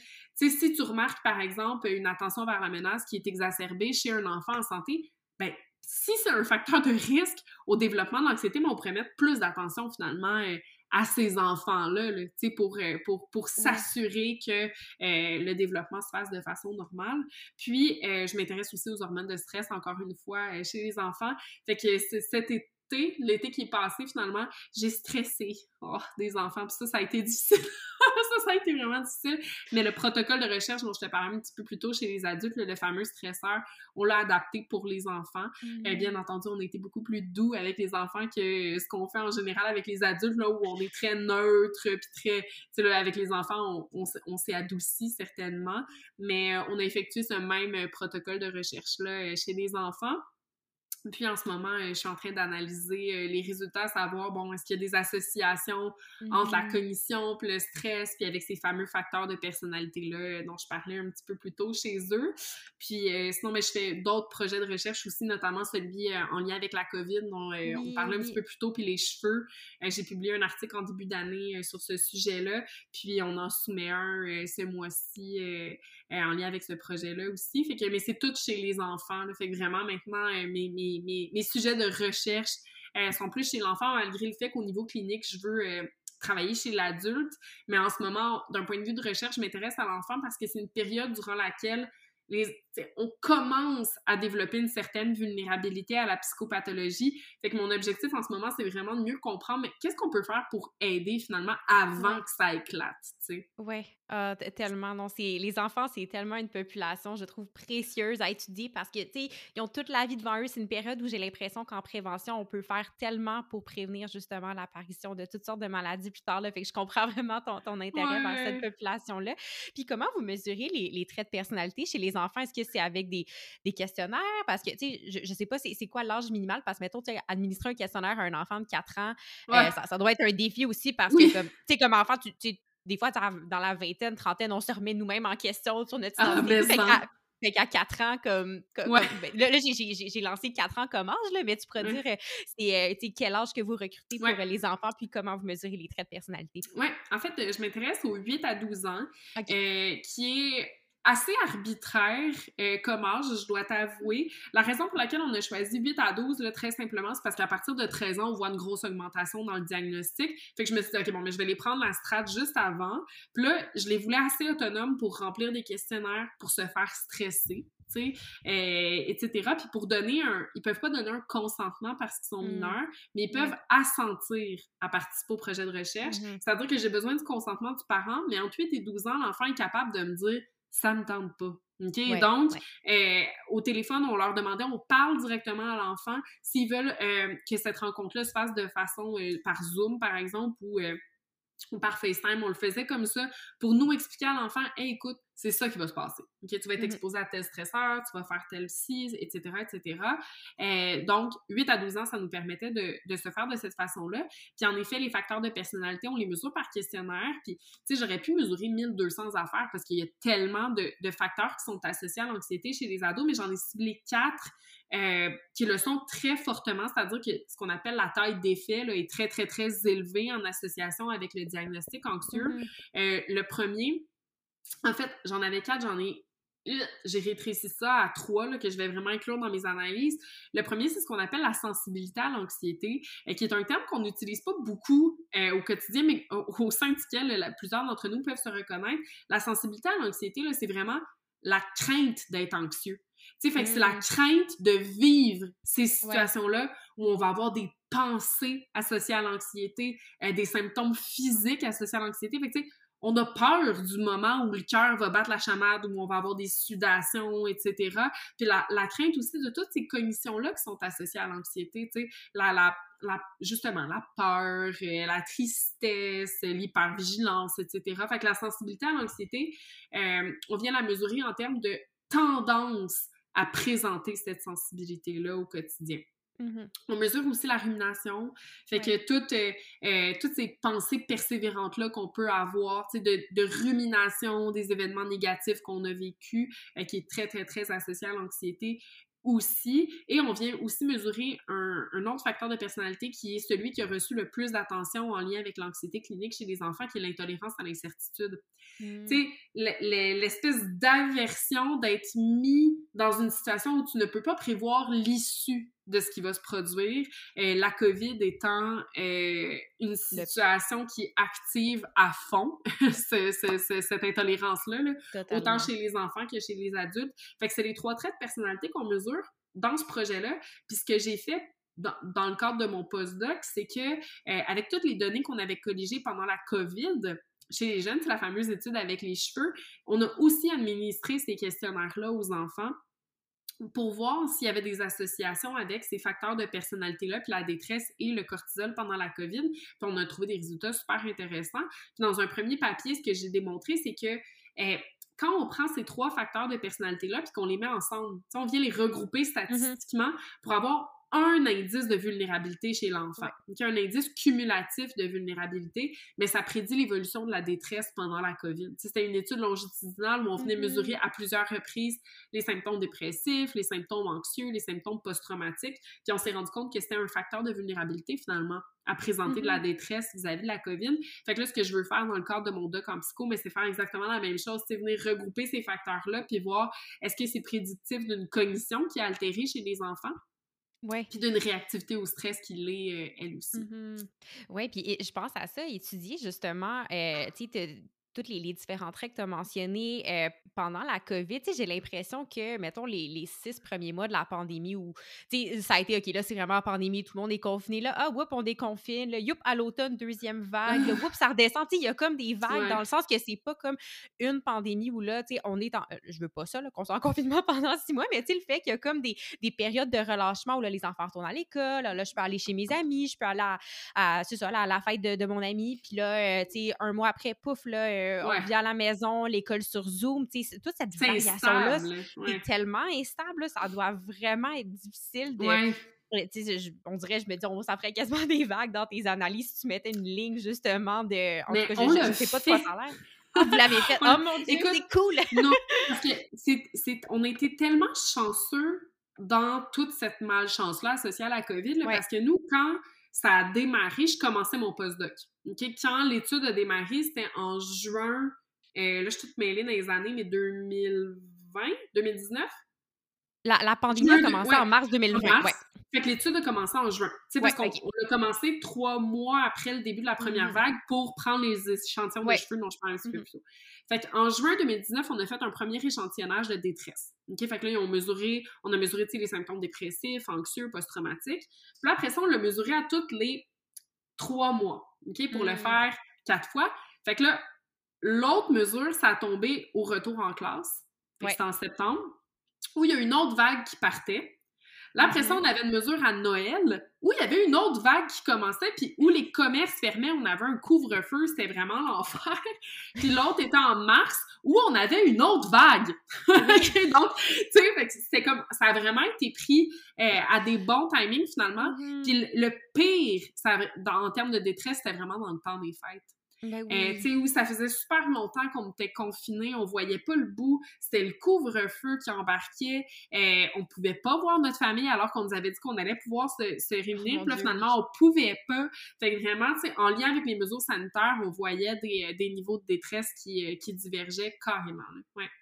Wow! Ah, c'est fou, non? Honnêtement, la, la, pandémie, autant des fois, je me trouve tellement froide quand je dis ça, mais tu sais, si tu regardes ça juste d'un point de vue scientifique, tu sais, on est comme tous dans un immense essai clinique en ce moment. C'est un laboratoire total. un laboratoire, littéralement. Fait que, tu sais, les, toutes les données ou, tu sais, les analyses que tu peux sortir de, de ce qu'on vit en ce moment, c'est très riche malgré, bon, tout le, tout le trouble que ça a causé. Vraiment. Que, tout le monde connaît très bien, là. Fait en tout cas, j'ai très hâte de voir la, la, suite de tes projets puis des publications que tu vas sortir euh, sur tous tes projets au postdoc. C'est vraiment intéressant.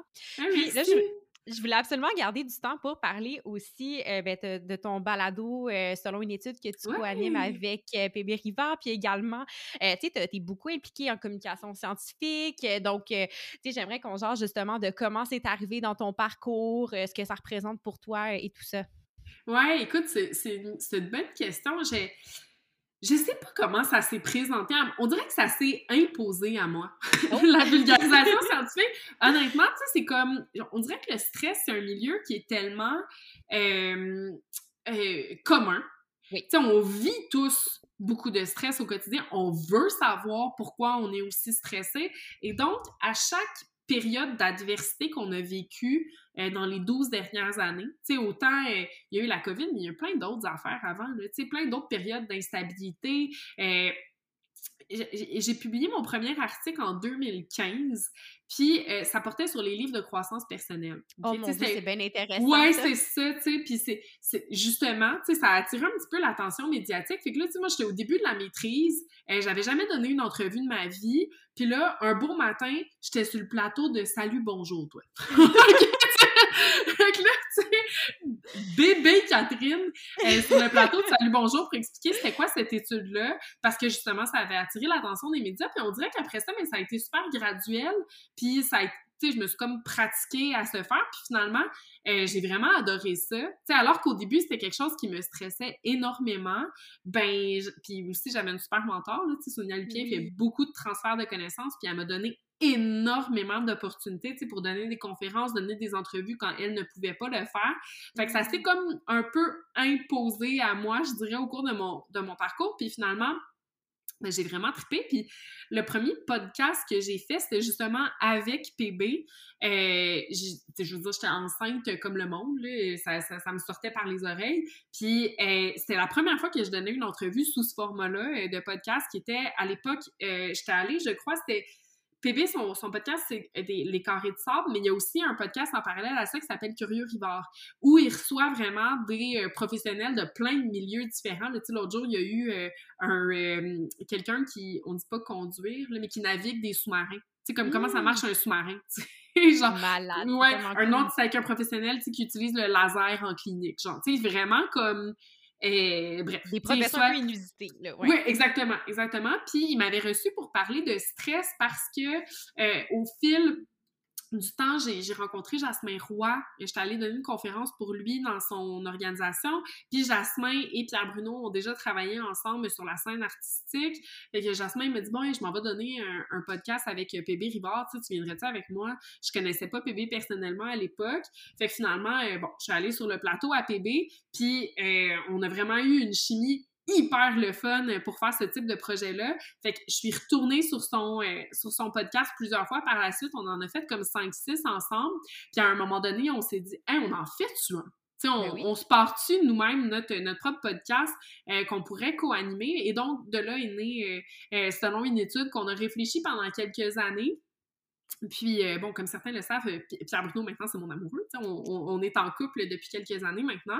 Puis, euh, on s'est dit, bon, ben écoute, on, on, rajoute tout ça dans nos projets de vie, puis tout. Et donc, on, a développé finalement ce projet-là qui, qui, est hyper stimulant parce que, tu sais, c'est sûr que ça me sort un peu de ma zone de confort en ce sens où toute ma vie, ce que j'ai fait, c'est du transfert de connaissances en stress. Puis, j'enseigne à l'université plein de cours qui euh, en fait, un cours qui survole beaucoup plus en santé mentale. Fait que je me suis dit, ben écoute, on va aller gruger aussi dans ces milieux-là que je connais, mais qui sont moins euh, mes aspects de recherche. Fait que, tu sais, ça me sort de ma zone de confort, puis aussi, ça me fait apprendre un paquet d'affaires parce qu'à chaque épisode, tu sais, veux, veux pas, je vais aller voir s'il y a de la nouvelle littérature, tu sais, scientifique mm-hmm. sur euh, divers sujets. Fait que vraiment, c'est un projet hyper stimulant, puis je suis contente que la réception ait été bonne aussi, sur ce projet-là parce qu'on aurait pu avoir euh, trois followers puis ça s'arrête là, tu sais. Mais les gens, euh, je pense, aiment bien ce qu'on fait puis euh, nous font des suggestions qui sont tellement pertinentes puis tellement intéressantes. Fait qu'on a, on a super hâte de, de, de la suite. Là, on a terminé de tourner la saison 1. Fait qu'on a deux épisodes qui vont sortir dans les prochaines semaines. Et pour nous, c'est c'est ça. ça a été un deuil pour vrai. Notre dernier tournage, on l'a fait cette semaine. Euh, puis j'étais comme, ah, tu sais, ça, ça a comme passé vite. Mais on planifie euh, sortir une saison 2 euh, à l'automne. Ah, euh, ouais, on est super contents, vraiment. Ça a été super le fun comme projet. Puis, ouais, c'est ça. Fait que c'est de là est né, selon une étude, en fait. Ah, c'est vraiment chouette. Puis si je me trompe pas, c'est un podcast aussi. Vous avez le, soutien financier des fonds de recherche du Québec, ici la subvention Dialogue, si je oui, me trompe pas. tout à fait. Oui, ouais. tout à fait. Donc, euh, tu sais, selon une étude, on l'aurait fait même si on n'avait pas eu de financement. C'est juste que, tu sais, ça aurait été un petit peu plus difficile parce que veut, veut pas, tu sais, les gens ne le savent pas, mais ça coûte de l'argent, tu sais, veux, veux pas juste faire faire ton visuel. Et puis, nous, on était chanceux parce que Pierre Bruno avait déjà tout l'équipement, mais tu sais, lui, son équipement, ça lui a coûté des milliers et des milliers et des milliers de dollars, tu sais, euh, se procurer tout ce matériel-là, puis il y avait des connaissances qui faisaient en sorte qu'on pouvait ne pas se référer à des professionnels pour faire certaines étapes du podcast, mais tu sais, juste on a fait prendre nos photos professionnelles, euh, faire faire un visuel, un générique, euh, faire de la publicité Instagram, tu sais, tout ça, ça, je veux dire, ça, ça, a eu un coût énorme. Fait vraiment Mmh. sans les, les fonds de recherche du Québec, là, on, on se serait endetté certainement pour faire ce projet-là, ou en tout cas, il aurait fallu gruger dans, dans nos, dans notre, dans nos sous personnels. là. Fait que ça a été euh, euh, une grande aide financière. J'ai vu passer le, le projet Dialogue dans mes, dans mes courriels. J'ai reçu ça. Je savais même pas que ça existait, ce, ce programme de recherche C'était juste dans sa deuxième année. C'était un tout nouveau programme. Puis euh, on avait déjà écrit, selon une étude, qu'on voulait faire, etc., juste nous pour avoir un document de travail. Fait que j'ai soumis ça. Finalement, on a eu la, bourse. On a été super bien évalués par le comité. Fait que vraiment, euh, on est super Ouais. fiers. Mhm. Bon, non, ça, c'est quelque chose de fabuleux que je trouve, tu sais, des fonds de recherche du Québec, justement, qui valorisent de plus en plus la communication scientifique, sais, venant des, Mhm. des étudiants, des chercheurs, puis d'avoir ce programme-là qui permet justement de, tu sais, c'est une chose d'avoir une idée, de trouver le temps pour le faire, mais à un moment donné, tu sais, je, je- je le sais moi-même, un podcast, je veux dire, ça, ça a un certain coût, non seulement en termes de temps, mais un coût financier, donc d'avoir ce support-là pour se donner un, un, un- un petit coup d'envoi, ça, ça aide énormément, là, fait que Ouais, c'est- vraiment super que les FRQ, euh, que les FRQ euh, ça. Puis, euh, tu sais, de, ton expérience, tu sais, qu'est-ce que tu dirais que la, tu as mentionné justement que la communication scientifique, tu sais, ça, ça t'apprend, plein de choses parce que justement, avant chaque épisode, tu as la chance de, tu te replonger dans la littérature un peu pour voir ce qui en est ressorti. Puis, euh, tu sais, que, est-ce que ça, qu'est-ce que tu trouves que ça t'apporte comme chercheur, euh, tu sais, même co- comme personne, d'interagir justement avec tes différentes personnes dans le podcast? Je sais que vous recevez souvent, un, autre humoriste qui va parler d'un point de vue plus personnel de sa situation. Fait que, tu sais, toi, euh, c'est ça, que- qu'est-ce que ça t'apporte? Ah, écoute, moi, là, honnêtement, ça m'apporte une de ces ouvertures d'esprit. tu sais, le fait, veux, veux pas, quand on travaille euh, en recherche, on devient un peu, dans certains cas, euh, chercheur pointe de crayon. là. Tu sais, on s'intéresse comme à un petit aspect euh, vraiment très serré de notre milieu, puis on manque tellement de temps que c'est difficile d'aller se dire euh, ah mais écoute je vais aller lire sur euh, tel autre aspect en santé mentale etc que veux, veux pas moi toutes ces lectures là que je fais pour le podcast puis tous les invités qui viennent euh, nous parler de eux comment ils vivent cette problématique là ça enrichit tellement mon processus de recherche parce que ça fait en sorte que dans certains cas hey, je vais aller chercher un questionnaire qui mesure telle affaire et je vais passer ça à l'éthique pour voir si je peux pas ajouter cette composante là à mon projet de recherche ou d'un point de vue clinique. Hein, peut-être que euh, chez des gens qui souffrent de troubles liés à l'usage de substances, je vais aller vérifier si telle intervention, ça fonctionne aussi. Tu sais, veux, veux pas, c'est sûr que ça enrichit beaucoup euh, mon parcours d'un point de vue personnel. Puis, tu sais, aussi, ça m'a beaucoup sorti de ma zone de confort que d'être animatrice d'un podcast parce que j'étais hyper habituée d'aller en entrevue. Tu sais, j'ai eu la chance d'être beaucoup appelée au cours de mon parcours, encore une fois, parce que, bon, le stress, tu sais, ça, ça attire beaucoup de questions. Puis, j'ai pour habitude d'arriver de façon super passive sur un plateau puis de me faire poser des questions. Puis, tu sais, je, ré- je, je, je- je répète ce que je connais en stress, en anxiété, etc. Mais là, que de mettre quelqu'un à l'aise sur un plateau, tu sais, en lien avec le sujet, parce que souvent, tu sais, c'est- on, on interviewe des humoristes qui sont habitués, là, tu sais, de passer des entrevues, mais qui sont pas nécessairement habitués de parler euh, de ce qu'ils vivent d'un point de vue personnel. Tu sais, on a Mhm. reçu, par exemple, euh, Martin Vachon, c'était notre première, euh, notre premier invité, euh, l'humoriste Martin Vachon, qui a notamment fait Big Brother cette année. Puis, tu sais, on faisait un épisode sur la désirabilité sociale, puis Martin, quand il est arrivé, il était comme, moi, je n'ai jamais parlé de ça. Je veux dire, moi, là, jamais je me suis prononcée sur ce sujet-là en entrevue, mais je suis prêt à le faire, puis, OK, go, on y va. C'est tellement gratifiant, honnêtement, tu sais, ça rend tellement fier de dire comme, ah, mais genre, tu sais, cette personne-là a accepté de se sortir de sa zone de confort pour venir parler d'un sujet qui est aussi intime que ça avec nous, puis de son processus au travers de ça. Vraiment, là, c'est... Je me sens privilégiée, en fait, euh, Ah, euh, d'être, euh, au sein de cette... euh, de ce, de, de, de ce milieu-là en ce moment, vraiment. Ouais, puis dans les, les j'ai pas mal écouté tous vos, vos épisodes, puis ça c'est quelque chose je trouve qui ajoute vraiment une richesse parce que tu sais c'est une chose de relater les faits scientifiques, les données sur un sujet, mais tu sais c'est fait de façon tu sais très objective que tu sais quelqu'un qui justement souffre justement euh, tu sais d'anxiété au quotidien, Mm-hmm. euh, que cette le- la désirabilité sociale c'est quelque chose qui influence beaucoup son quotidien, pas toujours d'une façon positive, tu sais juste de se faire lancer des, des faits, oui c'est c'est important, c'est intéressant, mais d'ajouter ce côté-là humain justement avec quelqu'un qui partage son vécu. Puis, tu sais, moi, c'est quelque chose que j'adorais en vous écoutant, que tu as quelqu'un qui partage son vécu de façon plus personnelle. Puis toi, avec le bagage en neurosciences qui peut venir expliquer ce qui se passe, je trouve que c'était vraiment un mariage, euh, super intéressant. Puis c'est ça, je m'en rendais compte justement, mon, mon, fameux dimanche matin quand j'allais en ski. Tu sais, souvent, tu sais, le dimanche matin, c'est pas le moment que je me mets un podcast super hardcore ou vraiment technique. Fait que ça, pour moi, c'était comme un bon entre-deux de comme, je vais apprendre quelque chose, mais en même temps, je vais être capable d'être focus sur la route, puis tu sais, d'arriver en ski, puis de me vider la tête, puis que ça va bien se passer. Donc, ça, je trouve que c'est vraiment une force du balado. Puis pour ceux qui nous écoutent, qui l'ont peut-être jamais écouté encore, euh, c'est vraiment une, une, très belle découverte à faire. merci tellement. pour vrai, là, je m'habitue pas, on dirait, à recevoir des mots positifs par rapport à ce podcast-là parce que, tu sais, PB puis moi, honnêtement, euh, pour nous, cette émission-là, c'est un terrain de jeu. Là. On arrive là-bas, puis on, rit, on a fait le plaisir, tu sais. J'apprends des affaires, PB aussi apprend des trucs parce que je veux pas, on a beau être un couple, tu sais, je relate pas tout, toute ma mm. littérature sur des sujets. lui aussi apprend plein d'affaires, puis nos invités à la fin des épisodes, je sais pas s'ils disent la vérité, mais j'ose de croire, sont comme, hey, c'était vraiment le fun, tu sais, comme entrevue, puis les humoristes, veux, veux pas, sont habitués de devoir puncher quand ils sont en, mm. en podcast, tu sais, pour eux, c'est comme une c'est une marque de commerce, ben d'être ben drôle, puis etc. Puis on s'est fait dire par plein d'humoristes après, c'est le fun de pas avoir la pression punchée dans un podcast, mm. d'être là juste pour apprendre, puis être nous-mêmes, puis avoir bien du fun. Fait que, ouais, pour vrai, j'adore entendre des commentaires positifs par rapport au podcast. Je me dis, ah, c'est quoi les chances qu'il y ait quelque chose qui me fait juste du bien, puis qui me fait plaisir, puisse être bénéfique à d'autres personnes? C'est wow! Ouais, en tout cas, j'ai hâte de voir le, dernier épisode. Est-ce qu'ils sont tous sortis ou là, tu dis que vous avez enregistré le dernier? Il reste, euh, il en reste deux à sortir. il en reste deux. Oui, tout à fait. Fait qu'on en a un qui sort euh, dans une semaine et demie, puis après ça, deux semaines plus tard, il va y avoir euh, le dernier épisode. Avec euh, des invités dont je suis hyper fière qui a accepté de, participer au balado, fait que ouais, j'ai vraiment hâte de les sortir. Ah, c'est vraiment le fun. Puis, euh, pour, pour, conclure ce, ce petit segment-là sur euh, tes, ton implication en communication puis en vulgarisation scientifique, euh, ce serait que si tu avais à adresser quelque chose à la jeune Catherine qui a commencé ou à un étudiant qui est en début de parcours, qui est peut-être un peu frileux, mais qui aurait le goût de partager sa, ce, ce qu'il fait en recherche ou de s'impliquer en communication scientifique, ce serait quoi tes, tes, tes petits conseils ou peut-être des erreurs que tu as faites dans ton parcours que si tu avais su, tu aurais fait différemment?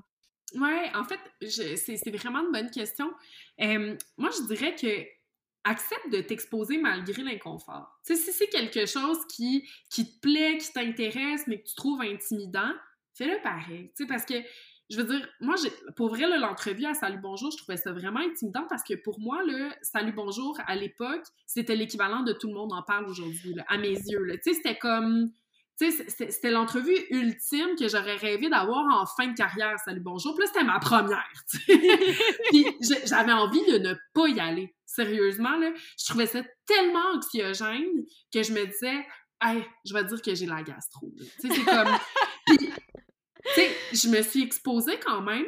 Puis c'est ce que j'aimerais dire à la jeune Catherine, c'est comme expose-toi malgré l'inconfort parce que ça devient quelque chose qui est, à mon sens, ben un, c'est hyper important de le faire parce que c'est pour ça qu'on fait de la recherche, tu sais. C'est pour qu'il y ait une certaine utilité à certains égards, puis même si au début, pour faire du transfert, t'es moins bon que tu voudrais, parce que c'est difficile, tu sais, essayer d'adapter. Oui, c'est tough, à vous, tu sais, c'est difficile de, de se sortir du jargon qu'on a puis qui fonctionne super bien avec nos équipes de recherche pour s'adresser à des gens qui connaissent plein de choses, mais pas ce qu'on fait. Mm-hmm. Fait d'adapter notre langage sans dénaturer la recherche qu'on fait. C'est ce sweet spot-là à trouver. Oui, ben oui, parce que tu veux pas dire n'importe quoi non plus, tu tu veux pas nuire à la population générale qui écoute euh, ce que tu fais non plus. Tu sais, ça peut être très intimidant, mais c'est important de se faire. Puis plus tu t'exposes, plus ça devient euh, euh, facile de se faire. Mm-hmm. Puis des erreurs, tu vas en faire. Tu sais, c'est comme, il y a des fois où j'ai terminé une entrevue puis j'étais comme, ah, tu sais, j'aurais pas dû dire ça comme ça, j'aurais pas dû faire ça. écoute, à mon entrevue à Salut Bonjour, là, Gino Chouinard m'a dit, on est avec la chercheure Catherine Raymond. Puis moi, à cette époque, je pensais que c'était euh, faux de dire que j'étais chercheur, tu sais, parce que j'étais à la mm. maîtrise. Fait que j'étais comme, j'ai dit, ah non, je suis étudiante non, non, mais je comprends, je comprends. C'est comme un petit Ouais, non, ouais, ouais. je voulais pas être imposteur, tu sais, je voulais pas. Puis bref, là, tu sais, je veux dire, aujourd'hui, même ça m'est arrivé des fois de, de me faire dire dans une entrevue de, de deux secondes, là, on est avec la neuropsychologue Catherine, je suis pas neuropsy, mais là, si je te dis, tu sais, je réponds en question, puis je suis comme, ah, tu sais, on peut pas tout corriger, on peut pas tout. Euh, mais, mais par contre, c'est important de prendre le temps de corriger les choses qui nous tiennent à cœur. Tu sais, des fois, les journalistes, ils reformulent, Puis c'est pas nécessairement de la mauvaise intention, mais tu sais, ils vont inférer, par exemple, une causalité dans une étude que tu as fait qui est corrélationnelle, tu sais, où tu Mhm. montres juste une association entre deux variables, tu sais. Je, je pense que c'est important de faire un souci de recadrer puis de dire « Hey, non, telle affaire, euh, tu sais, c'est- pas ça que je voulais dire, puis c'est pas ça que... » Tu sais, c'est c'est important, je pense, de se faire. là. Puis tu sais, je, je- sais que ça, c'est quelque chose qui est, qui est une grande crainte des fois des gens de, de répondre au téléphone quand un journaliste appelle. Puis tu sais, je, je sais pas si tu as eu des, des mauvaises expériences, mais tu sais, moi, dans la dernière année, j'ai commencé à être un peu plus appelée des fois justement pour des entrevues. Puis c'est arrivé des fois où, OK, on m'avait très mal cité sur quelque Ouais. chose, j'ai écrit au journaliste, puis tu sais, Oui. en dedans d'une heure, il m'a répondu tout de suite, Hey, tu sais, je suis vraiment désolée, merci beaucoup, je corrige ça tout de suite. Puis tu sais, c'est comme, OK, tu sais, des erreurs, ça leur arrive aussi, ça nous Oui. arrive aussi. Puis, tu sais, moi, les expériences que j'ai eues, des fois où j'ai demandé une petite correction, ça s'est super bien fait. Il y a personne qui était offensé. Puis, tu sais, au Mais final, euh, l'expérience d'entrevue, elle a été tout aussi le fun. Donc, euh, Mais oui, Ouais. exact. Faut pas être gêné, tu sais, de se Mhm. dire... Tu sais, faut, faut pas être gêné de le dire, faut pas être gêné de s'exprimer. Puis, tu sais, je pense que les jour... la majorité des journalistes veulent faire un travail assidu de vulgarisation. absolument, absolument. Ils ont pas le même bagage que nous. Ils peuvent pas avoir le même bagage que tous les scientifiques qu'ils Mhm. interviewent. C'est normal qu'il y ait certaines coquilles. Puis, en effet, il y a rien de mal à dire comme...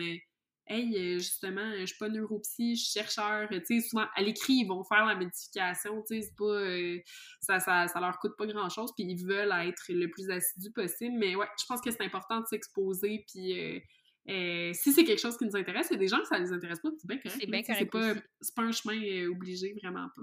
Mhm, super. Puis, euh, ouais, en terminant, j'aurais deux dernières questions pour toi. Euh, la première, euh, ben, les deux dernières, souvent, c'est celles que les gens trouvent les plus difficiles. là. donc, euh, Mm. peut-être que ton cortisol augmente en ce moment.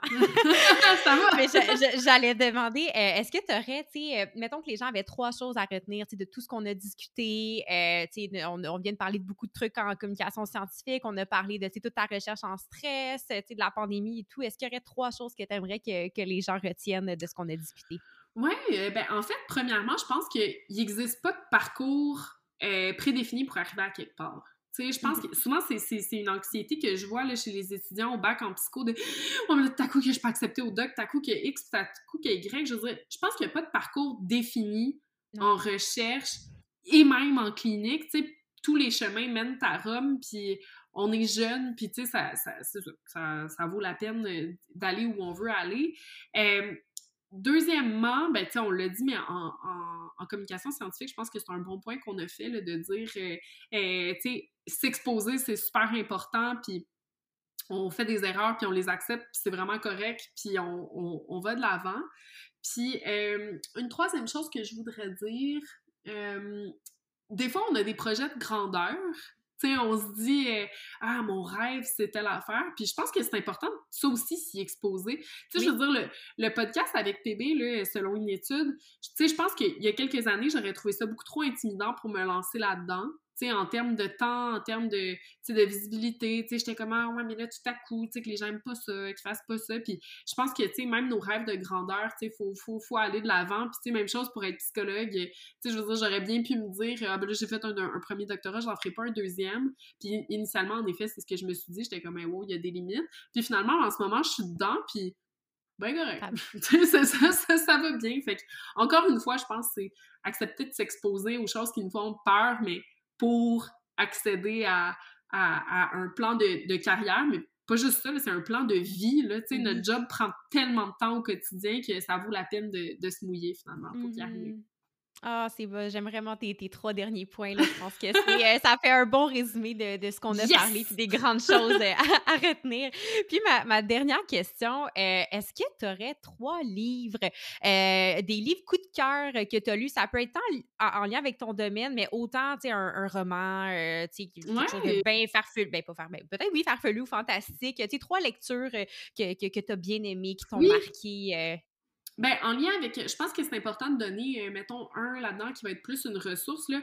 Un livre que j'ai vraiment beaucoup aimé, c'est La peur d'avoir peur de André Mmh. Marchand, euh, qui est un livre sur l'anxiété qui vraiment, euh, honnêtement, hyper accessible. André Marchand, c'est un, un chercheur qui a maintenant pris sa retraite, mais à l'UQAM en psychologie, puis il a Mhm. travaillé toute sa vie sur l'anxiété. Puis vraiment, c'est un livre que j'ai adoré. Sinon, un livre sur le cerveau, je l'ai ça à côté de moi, oui un livre euh, de vulgarisation sur le cerveau que j'ai vraiment aimé. C'était sur les émotions. C'est How Emotions Are Made. qui est un livre que j'avais trouvé hyper le fun. Je l'ai lu il y, a, deux ans, puis l'été dernier, je l'ai relu à nouveau parce que j'étais comme moi, c'est trop le fun. Ça, c'est vraiment du debunking. le Fait que, on démystifie c'est quoi les émotions puis comment ça marche dans le cerveau. Euh, c'est Lisa Feldman Barrett qui a écrit ça. Je, pourrais te donner euh, la référence si tu la veux après.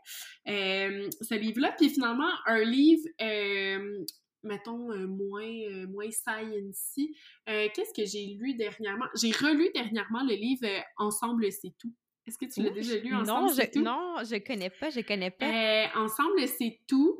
Euh, j'ai vraiment aimé ça. Puis sinon, ben, je suis euh, fan de tous les livres de Frédéric Becbédé. Je sais pas si tu le connais. Non, ouais, je connais pas. Euh, il a écrit, euh, par exemple, 99 euh, francs. bref, j'aime beaucoup la littérature française. Mmh. J'adore ça. Je dois t'avouer que dans les dernières années, la lecture a un petit peu pris le bord parce que tous les moments que j'ai pour lire, je, lis des articles scientifiques pour le podcast. fait que, fait que la, la, littérature a un petit, prix, un petit peu pris le bord. Mais je suis en train de lire un livre qui, lui aussi, est un petit peu euh, Moi, je suis d'approche euh, cognitivo-comportementale. Mm-hmm. En psychologie, fait c'est vraiment très... Euh, euh je pense que c'est moins mécanique que ça l'était auparavant, mais il reste mm-hmm. quand même qu'il y a une certaine notion de structure. Puis en ce moment, je lis un livre de Anna Freud, qui est la fille de Freud, qui est vraiment dans le domaine... Freud. Oui, exactement. dans le milieu euh, psychanalytique, puis son livre, c'est The Ego and the Mechanisms of Defense. Fait que c'est mmh. vraiment sur genre les mécanismes de défense qu'on peut avoir puis qui vont vraiment moduler notre réaction à l'entourage, puis tout ça, c'est choses qu'on aborde très peu en TCC, mais que je trouve euh, hyper intéressant. Fait que je lis ça dans mon bain. Fait que... Oh, c'est fun! oui!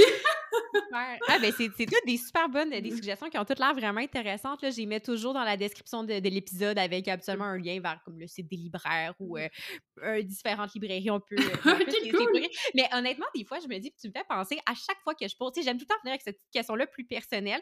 Tu à chaque fois, genre, soit, soit des chercheurs ou du monde qui sont impliqués d'une façon ou d'une autre en recherche, puis c'est comme, ben, tu sais, je lis beaucoup d'articles scientifiques. Fait que des fois, je me dis, oh, je devrais peut-être demander tes trois films ou quelque chose d'un peu plus. En tout cas, à, voir, mais en même temps, j'aime les livres. Fait en tout cas, à, méditer si je, garde cette même question-là. Mais écoute, dans tous les cas, je te remercie énormément. C'était vraiment fascinant comme discussion. Si les gens veulent te contacter, suivre tes projets, euh, là, on a parlé de selon une étude. Vous êtes pas mal sur toutes les plateformes Spotify, Apple, Google Podcast. Vous avez une page Instagram selon une étude. Puis si les gens veulent te contacter, toi, euh, ou suivre ce que tu fais? Ben, en fait, j'ai ma page Instagram. Euh, ben, personnel, mais qui est public, qui est 4 Raymond. Euh, les gens m'écrivent souvent sur cette page-là, puis honnêtement, j'adore ça. je, peux, je réponds à, tout, tout, tout, tout, tout mes messages. Euh, il y a des gens qui me posent des questions plus euh, d'ordre plus technique sur mon parcours, puis tout, ça me fait vraiment plaisir de partager une information à ce niveau-là. Fait que ça peut être ça. Sinon, on a aussi un groupe Facebook selon une étude où les gens peuvent m'écrire directement sur Facebook et ça me fait plaisir de répondre. Excellent. Ben écoute, je te remercie énormément encore une fois. C'était, j'ai adoré cette discussion-là. Ça a super bien commencé euh, ma journée, donc euh, j'ai très hâte que les auditeurs puissent, puissent l'entendre. Donc, euh, merci encore, puis bonne chance pour la suite de tes projets. C'est moi qui te remercie.